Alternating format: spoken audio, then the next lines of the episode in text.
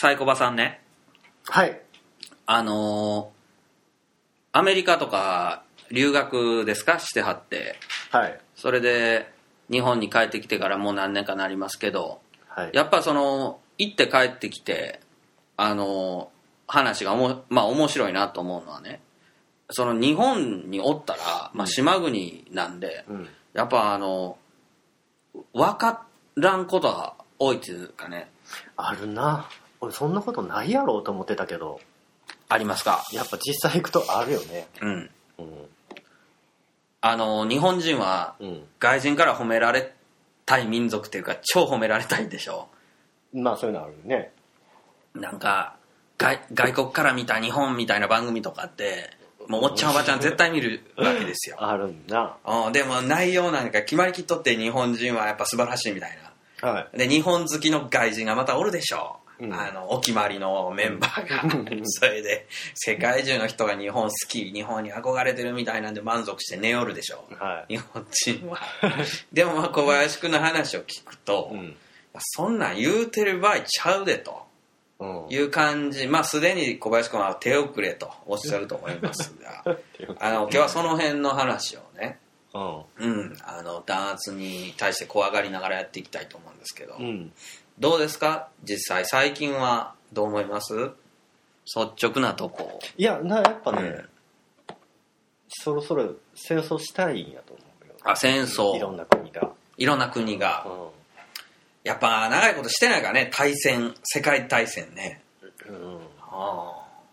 まあ、やっぱだからアメリカのやり方見ていいなと思ったんか、うん。まあだから上等手段でやっぱ武器をねあうん。撃って景気を良くしたいっていうのがうん。一つと、あとエネルギーとか、まあ、エネルギーが一番だろうけどリソースがうん。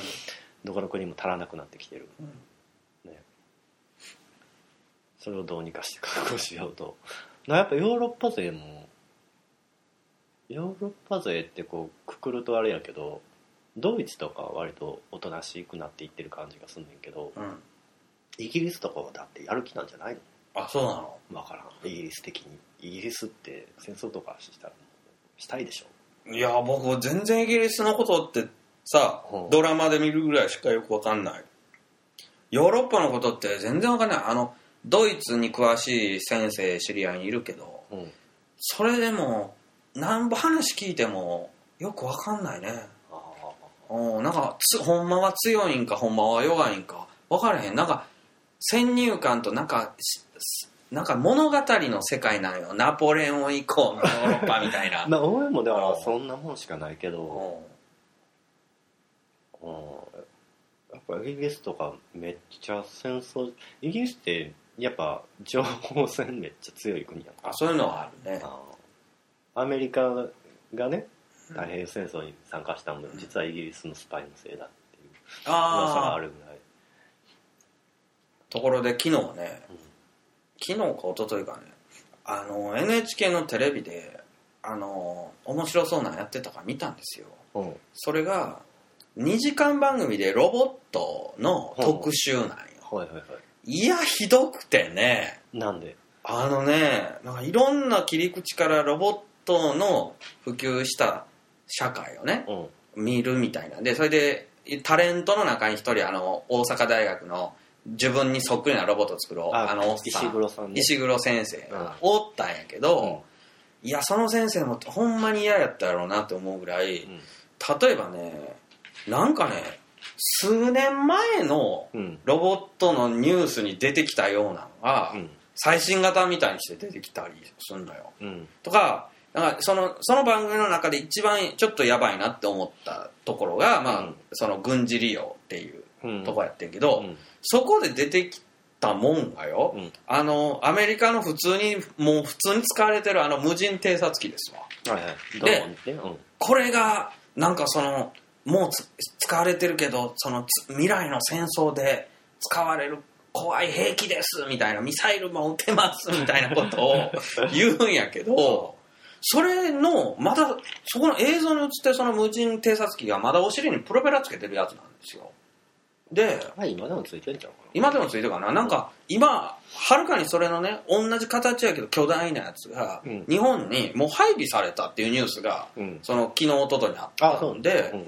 その大かなり大型であの滞空時間も長いんだと思うけどそれでなんか僕が見た感じだとそのジェット推進になってたと思ったんだよね、うん。でそそれを対中国が用かなんかでその米軍基地に配備したっていうニュースがあったから、うん。そのおええと思ってあれなうん。多分その水星さんがやってたのプレデターって言って羽とか薄っぺらいはいはいはい。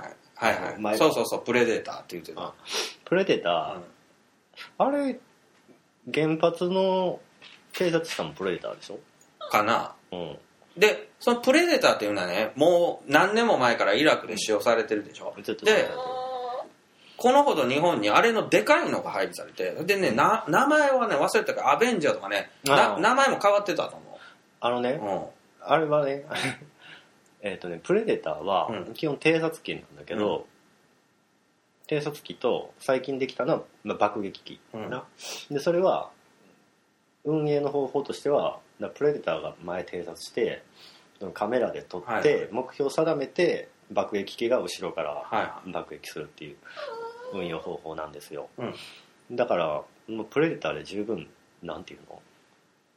軍事利用だし、うん。まああのね原発を偵察してたのでも完全に軍事会議ですから、なんか。でもね米軍のねうん。軍事ロボット開発ってそんなもんじゃないでしょ。言うたらあの、いやでもそのそれが、そのあれが一番肝やで今のところは。あそう。でもいわゆるこう地上型のね、ああスウォードっていう計画もあってうん。その歩行型のうん。それそれこそ人型の開発も、うん。あの結構やってるじゃない。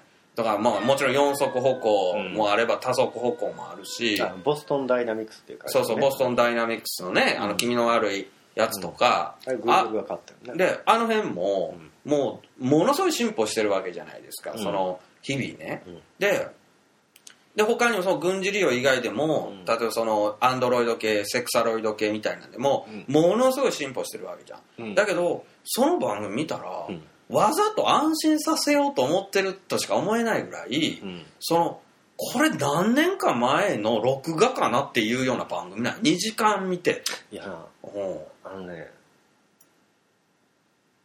意外とロボットってやっぱ日本人ってこう人型の二足歩行のって考えるけど、うん。それがなんか今やっぱ技術的に日本ってロボットでももうかなりうん。置いてかれそうになりつつあんねんけど、うん。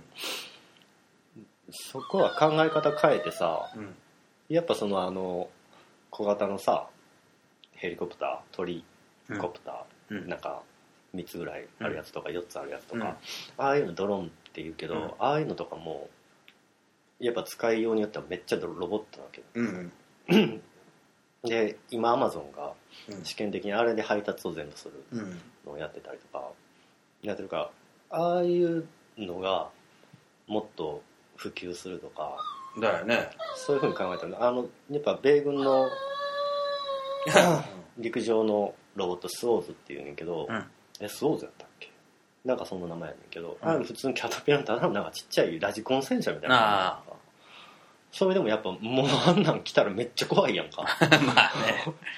なんか殺してもなんか向こうには徹底的な唾液にもならあないし。あそうそうめっちゃ強い銃持ってるしな。だんそういうなんか発想を変えていくのが一つ重要だとは思うしな、いやあの一番怖いのはね日本の日本の技術は世界一みたいな番組が増えてて。増え今もうどんどん落ちていってんのになんでや、でいや実際ええとこもあると思うんですよ、うん。実際「すご技」っていう NHK の番組は、うん。まあ、名古屋が作ってるんやけど、うん。あのー中小企業を2つ戦わせて、うん。もう一番揺れない台車を作るとかね、うん。ずっと回り続ける駒を作るとかね、うん。なかなか大したもんですよその番組見ると、だけどいいとこもあるけど、うん。そのもっとなんか基幹産業的にね次の、まあ、主役みたいな、あそれがねうん。俺その日本の技術は確かにすごいと思うけど、うん。まあすごいところと弱いところがあって基本的に日本の日本人ってうん。目標が定まっていればうん。すごい力を発揮すると思うんだ。ああなるほどね。ただ小さくするとかうん。ただ軽くするとか、はいはいはでもそのなんか実際イノベイノベーティブとかっていう言葉聞くと思うけど、イノベーティブってどういう言葉かっていうとこの人々の生活を明らかに変えてしまうような言葉やな、いはいはい。で日本人エジソンとか多分めっちゃ好きでうん「必要は発明の母」ってうんいう言葉を残したあのバカ。うん。モーロブジうんがあんなことを言うてるとイノベーティブなものは作られへんねんうん。つまり今まで人々が必要と思ってなかったようなうん。ものを作ってうん必要とさせるうん。思わせるうん。それがニーズを作るいわゆるニーズを作るっていうこと。あのアホの ビジネスやってるやつらは意味もわからんとこう新しい価値の創造っていうけど、うん。まあ、そういうのが新しい価値の創造でおそらく日本でそれができたのはソニーのウォークマンのみうん。と言われている。なるほどなるほどなるなそれはなもちろんその日本人の意識の違いもあるし一つはねやっぱ体制の出来具合やね。ほどでなロボットでその後輩を期してるのはないろいろなんかいろんな日本の大学のロボットの研究者の人と話するとなやっぱな国が邪魔してるとしか思われへんぐらいあれやで。だからな医療のロボットとかやりたいねんけど、うん。うんまあ、結局その医療で厚生省が認可を下ろさないので、うん。例えば今やってる手術がうん成功率例えば50%とするやんか、うん。それが80%になるロボット作ってもダメって言われる、うん。それ100%にならないとダメやね、認可下りひんねうん。でそんなこと言ってるうちになんかイタリアのね医療ロボットが今めっちゃ普及したりしてて。あと、まあ、原発のさあの核管理区域での作業用ロボットもさ早稲田が開発してたらしいねんけど日立と共同で。でできてたらしいねんけど、うん。これできたロボットうん。実用的なものをその保持するとなると税金がかかるからこれ文字通り税務署員の見てる前でぶち壊した。だからもうあのそういう核原発作業用のロボットっていっぱい開発終わってたのに、一台も動くものはなかったっていう。ね、あのその石黒先生か。はい。あの先生があの女の子のねロボット連れてきて、うん、でほらほらこれロボットって分かってるから触れるでしょ？って言って。普通の女の人だったら遠慮があって触れないけどあのロボットだったら引きこもりの男の子でもこうやって彼女ができるんですよって言ってで周りをドン引きさせてたっていうのがおかしかったんだけど、それそこにいる女性芸能人とかも決まってうん。渋い顔をするわけですよ、うん。そのそんな未来はごめんだみたいな、でもうそのアトムみたいなねあの人間の邪魔をしないロ人間と仲良くできるロボットが欲しいわねみたいな。でもあの世論ってもちろんうちの両親もねうん。結局ロボットがまあ普及したら仕事人間は仕事がなくなるでとかねなくなるってしなくていいようになるっていう発想にはならんのか？いやもう多分うちの親だけじゃなくかなほとんどの人が日本人だとマイナスに考えるんじゃないですか。ロボットの技術なんでなんやろうな。んでなんやろうね。こんだけアニメとかでもねロボットやってきたのにもうマイナスのその反動的なだロボット技術なんて本当に良くないみたいな考えの人ものすごいんじゃない？あうん。それはねまずね邪魔ですよね。あうん。なんやろな。で逆に聞きたいけどアメリカとかヨーロッパはうん。ないの。そんなんは。だからなあんまな人型みたいなの考えてないからな、うんうん。もう完全に機械の延長みたいなのは実感するよね、特に学者とかになったら、ロボットと機械の区別ってそんななくてうん。ロボットのう最も成功した例はうん。人間の住んでる環境とか、うん。まあ、自然な環境にうん。ロボットを置くと、うん。ロボットは混乱してなかなか難しいけど、ロボットのために環境を整えた、まあ環境を区切ったロボットっていうのが一番成功してて洗濯機とか食器洗い機とかそういうものがロボットなわけです、うんうんだからな。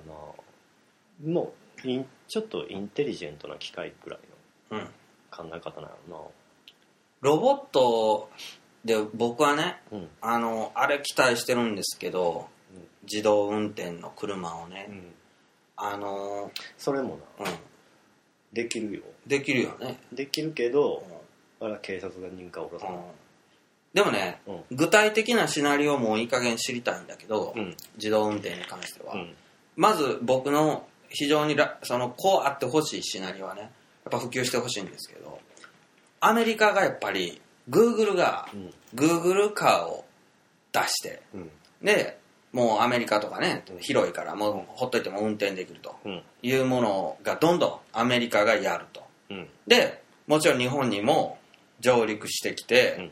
で慌てて日本のメーカーもやるとうん。いうような形で結局もうグーグルがやって、うん。でその既存の自動車メーカー潰されるでっていう勢い見せることで、うん。まあ、慌てるっていうのがうん。まあええなと思ってるんだけどそうなるかいやだからあれ車とかって日本では認可商売やから認可を下ろさなければグーグルカーを入ってこさせられないことはできるから、な、うん。それよりも今警察とかやろうとしてるのはやっぱ自分たちの取り分が欲しいな。うんそうなるとねあの ITS っていう考え方やねんけどうん。要は信号とかうん。標識とかに、まあ、コンピューターと無線をき積み込んで,、うん。で車と連携させよう、うんうんそしたら警察の取り分ができるじゃん。あそうなの？だって信号とかさあんな、あれあれこそ認可商売やからさ、あの莫大な金がかかるわけでしょ、莫大な金をあの信号機を採用するのにもすごい利権なわけですよ、だそういう利権を確保しといてうんっていう方向になってるみたいなるほどなるほど。いやーあのー僕はもう唯一期待することがあるとしたらやっぱ未来ですけど、うん。あのー、5年でどんぐらい変わるかね実際。どんぐらい変わるやろ？俺ちょっと未来の話一回まとめてやりたかったんけど。ほうそうですか。じゃあちょっとやってみようか。うん。だからな今グーグルがそういうドローングーグルじゃないやアマゾンがドローンを作って、うん。配達してるじゃん、うん。だからまあもし法律とか そういうのがなければね、うん。うまくスムーズにいけば、まあ、5年ぐらい経ったら、もう多分そのちょっとした買い物やったらそのドローンでできるとかになるじゃない、はあはあできるだろうか。え買い物してきてくれるの？してきてくれるも可能になると思うけど、うん。もう出かけるのがそれでいいじゃんとか。うんうんうんうん。ドローンで出かける、自分が乗って？乗らんと、乗らんと。うん、はいはいはい。遠隔コントロールで、はいはいな？ちょっとコンビニ行くとかやったらそれでいいわけよ。それドローンでなんかヘリコプターみたいな。ヘリコプターみたいな、あはいブーンって行くんや。うん。はいはい。そんなんはもうだって普通に技術的にはもう完璧にできるしさ。はあはあどうかね。面白いねそれねそれやったら自分が空飛ばんでもええやもんな。うん。ああはあはあ5年で？5年ってだからその配達はアマゾンはもうやってるから、うんうんそれが消費者に手に渡るのもまあ自然なわけでしょ、うんそういう風になるかもしれない。だからもうあとは文化的な背景でさ、どこまでなるかわかんないけど、人間がねうんやってることがロボットに置き換わるってベタですけどうん、どんぐらい変わるかどんぐらい？肉体労働とか単純作業全部置き換わるんじゃないなじゃあ例えば順々に言うていくよ。の、うん、タクシーはもういらん。タクシー相当いらんと思うで。相当いらん。うん。バスもいらんかバス運転手ってことでしょ、な運転手さバス自体がなくなるかどうかはもう怪しいと思うけど、んうんバスが続くかどうかもね、うん。でもバスの運転手もいらんなん。ちゃう、あの宅急便屋さんってどこなヤマトとか。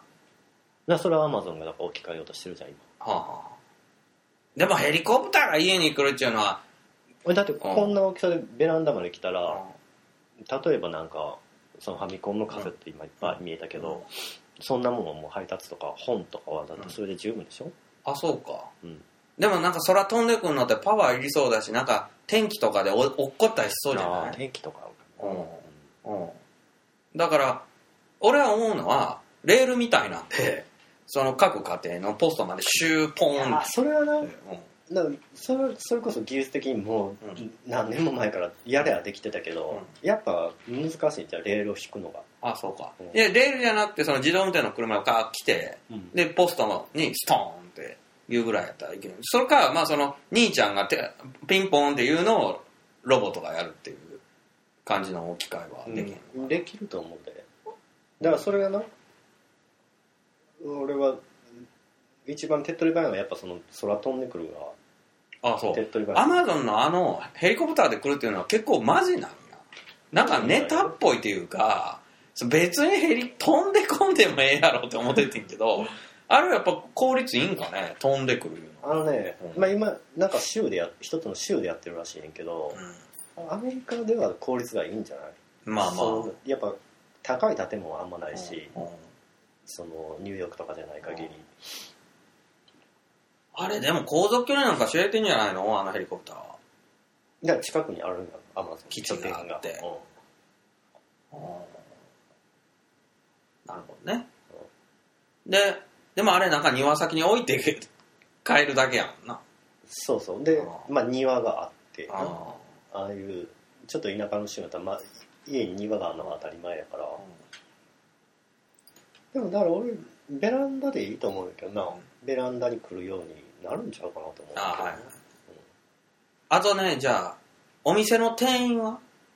それやな、だからお店の店員今まで言ったやつタクシーの運転手もそうやねんけどなんかどこまでってなるけど結局どこまで人がおらなあかんかなお店の店員もだいぶ減ってきててあのセルフレジってあるじゃん今うん。あるでしょ？うん。見たことなまあ商品自分でこう、い。うん。置いてうん一個一個こうああ、バはー通してうんなんぼっていうか払うねんな、だかい。うんらそのずるせんようにうん4つの機械を1人が見てるとああ、はいはそういう感じになってたわ。うん。つくばやけどそれは。あ、はいはだからまあそういう風にはなっていくんじゃう人は減っていくんだよ、うん監督みたいなね。だから電車とか俺不思議やねんけどあれいい加減自動運転できるんちゃうの？っていうか自動運転の電車みたいなのあるよね、い。ほぼ新幹線なんて何にもせんで走っとんようん、だからまあだからそのギリギリのところの監督みたいなのがねな。うん。いるんじゃない？まあ飛行機もさ飛行機も今やね。ほぼ自動で。うん。そうなる可能性は大だね。うんなんか僕、ちょっとサイドビジネス考えててさ、うんで計算していったわけよ。何にいくらかかるって言ったら。うんだやっぱね、時給1000円でも1人雇うと、本当にい1ヶ月に17万円は絶対かかるんだよね。17で炊いた？あの、1人当たり、1人が7時間労働で、あ7 1日7000円払うとしたら17万5000円なんですよ。うん。その25日ぐらい店やったらね。で、その、17万円で1人やから、うん。それで3人4人と当たったら、もう大変なことなんよね。一月に飛ぶそのお金が。だから、あ、やっぱ人件費ってバイト雇うんでも大変やねんな、思って。そうやで。うん。大変そう考えたらロボットに置き換わる可能性っていうのは大だよね。やっぱそういうところにこう社会がなんちゅうの対応するように社会を作ろうってなるともうなんかそない働かんでもええやんみたいなのに納得かんとやばいと思うそうそうだね。逆に、いや、そこよ。だから、うん。働かせてほしい、働きたいっていうのはすごいでしょ。だから、20世紀型っていうか、その癖が。俺一時期まあ身体障害者向けうん。のテクノロジーみたいなのを研究したこと研究っていうかまあ調査したことがあってそれでね面白い研究がある、うん。まあ、認知症の人にレジをさせんねんけど、レジの前にこう商品の写真か絵かがあったのと、うん。バーコードが書いてあるな。うん。でなそそこの店ではお客さん物買いに来たらこの商品はこれですよって指をさしてあげんねん、うん。その人はバーコードピッてやんねん。なんかな、うん。もうその人ほんまにいらんねやんか。どう考えても。うんうん。もうボタンかなんかでいいわけやんああはい。指差しまでするんやったら、はい。俺なんかな。まあでもその人は働きたいっていうこ欲求を満たすためにまあそこまですんねんけど、働いてるふりやんな。うん。なんかじゃあこのマインスイッパーを解いてくれ 解いてください。これが世界を救うあなたのマインスイーパーが世界を救うって言ってるようなもんとああ。んま変わらんからなんかゲームとかさしといたらええんちゃうのかと思ってあねいやほんまそんなね今身体障害者雇ってね補助金詐欺みたいなもん問題になってるけどなんやろうねなんか働くってことをちょっと次テーマ働くっていうテーマも出ましたね。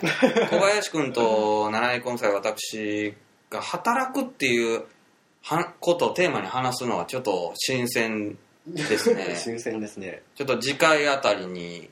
働きましょうか。まあだうん。未来うんに働くというのはどういうことになるのか。そうだね。ねだからあのまあ残り5分ぐらい喋るとして、うん。その未来はどうなるんだろうっていうことをうん。考え持った上で働くってどういう どう働くべきか否かとかいうことも含めて、うん。ちょっと話していきたいですね。うん。まあ未来なロボットやろうな。うん。だだからその戦争ってね今日の冒頭で出たけど、うん。いや戦争なんかなられたらそれはたまったもんじゃなくて、うん。もう破壊力がすごいから、うんもうほんと死んでしまうよっていう感じだしあとインフラがすごいから今。うん。インフラが寸断するの間違いないから戦争で。困るやろうなみたいなのが。まあ戦争もやり方やと思うで。うん。どうなるんやろうっていうのがあって明るい未来と暗い未来とね想定しながら。例えばね今日本東京がうん。あかんようになった時に、うん。そのもう僕なんか大阪の一芸人ですけど、それでも東京が仮に壊滅したら、もう仕事成り立つんかなと思ったらちょっと無理かなと思うんやけど。いや仕事っていうかそんえもう想像がつかないけどだから大阪なら大阪だけ健在でやっていけるんだろうかとか思っちゃうんだけどね。ああまあやっていくのってによるけどやっていくのはやっていくやろうけど、うまあ相当いろんな、まあ、生活レベルとか、うん。いろんなもん落ちるやろまあでもそうなったらそうなったでこう大阪が頑張ろうみたいな気合い入れてちょっと一からその戦後の闇市みたいなとこから 頑張るかな。っていうふうに言ったらええねんけどな。またわけわからんメディアが東京復興東京復興みたいな。ああそれはそう。まあまあいずれはそっちにもう労働力取られて終わっていくみたいな。終わっていったらいかんね今知ってる？知りません。何ですか？まあ某う？ん。ね？あの広告代理店とかが国から予算取ってやってるんだろうけどうん。今福島に農場をいっぱい作ってうん。よそからわざわざこう農業やる人呼んでで福島でこう農産物を作って売ろうみたいなフェアフェアっていうかもうなんかそんな企画をやってるんですか？うん面白そうじゃないですか。面白そうじゃないですか。もうなあ。もうその某広告代理店の方々も、うまあ、明らかに悪いことって分かってるけど、うん。まあ、国も金出すしさそういうこんとにもう止まらんなこれは。まあ某広告代理店のに入社した時点でね善悪はドブに捨ててこいみたいな研修を受けてるでしょうからね。それは。あかんなもうこれ。あかんというかそれえそれ外国でもそうでしょやっぱ広告代理店っていうのはやっぱり。まあ広告代理店もそうやけどもうなんかそれに金を出す国もさなんかね某広告代理店の歴史をちょろっと調べたらね、うん。やっぱあのー戦前に、うんてかまあできてね明治ぐらいにできて、うん。で2つ代表的なのがあったのが、えーまとめられて戦戦争になったんで軍部かなんかに言われてね、ああそうなんや、うん、で1個の会社になったんですって、うん。でそれが連合通信っていう名前 その2つの会社が連合したから。はい。でこれで満州とかにその移民しようぜとか戦争勝ってるでみたいなことをもうガチガチでやらされたみたいなんですよ。ああじゃあ大本営発でもうまさに大本営そうそうそうまさにまさに。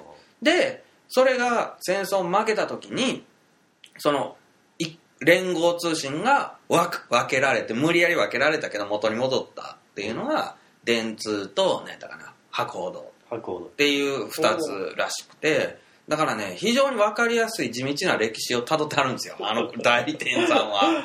おう。あじゃあもうなんかそのまま。だからねその近代日本の歴史そのものなの。ああやっぱそう。うん、で考えるとやっぱね彼らもね時代に翻弄されながらねかといってもう自分で舵取りできるわけでもないんでしょうね、そんな感じなのかうん、だ結局ね広告代理店っつうのはあれでしょあの瓦版屋みたいなもんですから、なその自分たちに権力あるわけじゃないと、うん。だけど権力に真っ先に使われるやつなんで逃げられないんですよ多分、うんうんうん。うん、自由なことなんて絶対できないから。だから彼らはもうその翻弄されることには慣れきってるんでしょうね。責任は取らんぞっていう。もう絶対責任は取れないと思いますよ彼らは。うん。というわけでえー次回いよいよじゃあ働くというテーマでね、はい。えーお話をしたいと思います。弾圧怖い怖い